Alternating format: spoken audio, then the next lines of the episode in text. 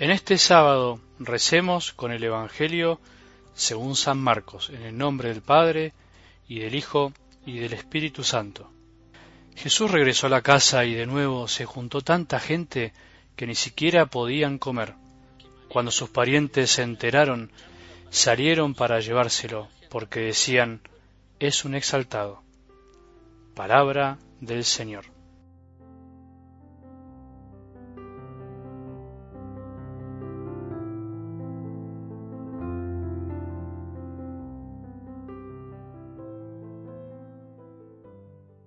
Qué modo de terminar esta semana escuchando la palabra de Dios en donde, como dice la gente, en realidad los propios parientes de Jesús terminan diciendo que está exaltado, o sea, que está fuera de sí, diríamos nosotros que está un poco loco, no comprendían quién era Jesús. Y podríamos decir que casi sin darnos cuenta en esta semana apareció el tema de las apariencias, de la mirada, de la mirada del corazón, estas palabras del Antiguo Testamento donde dice que Dios no mira las apariencias como el hombre, sino que mira el corazón, vimos que se refleja en el Evangelio. Y así es como en estos días vimos cómo por un lado Jesús curaba, sanaba, expulsaba demonios, y los fariseos lo increpaban, los fariseos le reclamaban, lo juzgaban, juzgaban también a sus discípulos. La gente lo seguía alocadamente, podríamos decir, lo apretujaba, lo seguía por todos lados. Sin embargo, Jesús, de algún modo, quería purificar la mirada de los demás hacia Él. Por eso te propongo que en este fin de semana, en este sábado, podamos hacer un repaso de la semana, pero no mirando cada evangelio, sino teniendo en cuenta esta imagen, la imagen de la mirada. Acordémonos que Dios no mira como los hombres, Él mira el corazón y nosotros las apariencias. Los fariseos miraban las apariencias, Mucha gente que seguía a Jesús miraba las apariencias y los parientes de Jesús, en algo del Evangelio de hoy, los mismos familiares, miraban las apariencias, no sabían quién era realmente. Pero él miraba el corazón y nadie comprende lo que hacía.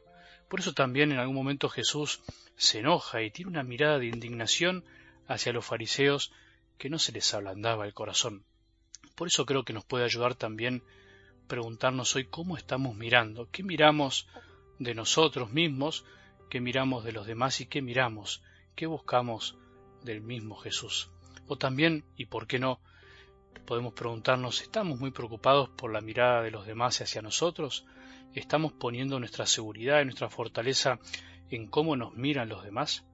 Puede ser que a nosotros nos traten también como locos exaltados.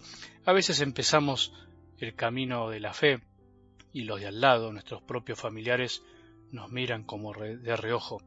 Este está loco, este está loca, este está exaltado, este se la pasa en la iglesia, este es un fanático, una fanática, no nos entienden, porque parece que si estamos muchos en las cosas de Dios, somos fanáticos.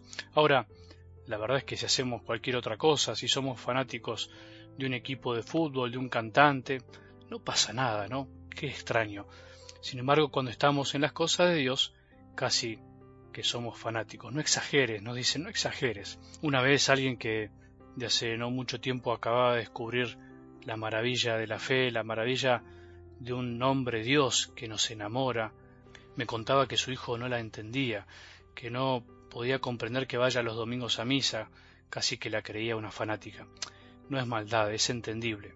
Al que todavía no se le abrieron los ojos del corazón para ver a Jesús en todas partes, le cuesta comprender la locura de los que descubrimos que no hay otra cosa más importante y más trascendental en la vida que amar a Cristo con toda el alma, con toda la existencia, con todo el ser.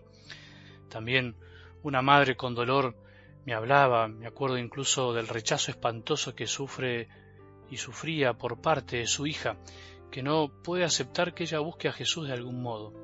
Los que no están en el camino de la vida con mayúscula o son completamente indiferentes y nos respetan, pero en el fondo nos ven como locos, o bien les molesta que seamos felices de seguir a alguien que solo vemos con los ojos del amor y de la fe.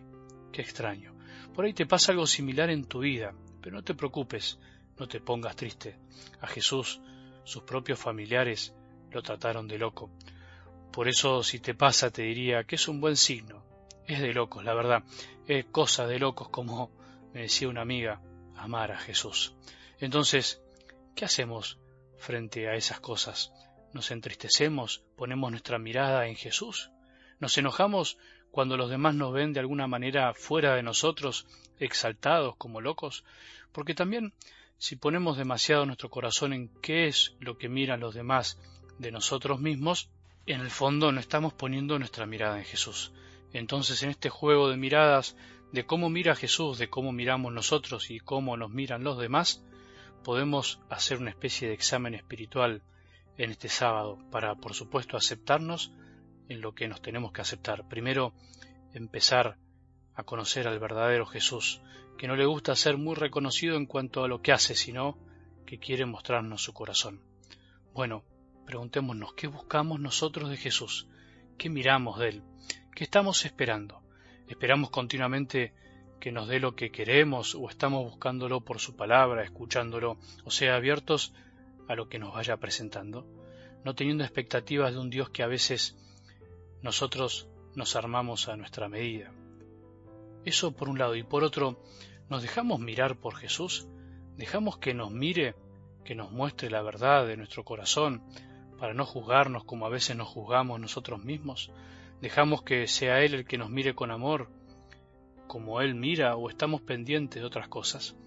Y por último también preguntarnos, ¿qué estamos mirando nosotros de los demás? ¿Cómo miramos a los demás?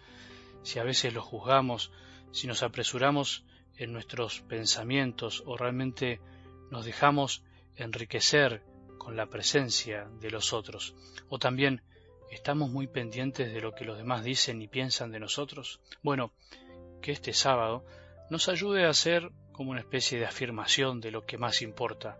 Lo esencial en nuestra vida es la mirada que tiene Jesús de nosotros, más allá de lo que hayamos podido hacer, de lo que no hemos podido hacer, de lo que somos. En realidad, él es el único que sabe quiénes somos y lo que tenemos que ser. Que tengamos un buen sábado y que la bendición de Dios, que es Padre misericordioso, Hijo y Espíritu Santo, descienda sobre nuestros corazones y permanezca para siempre.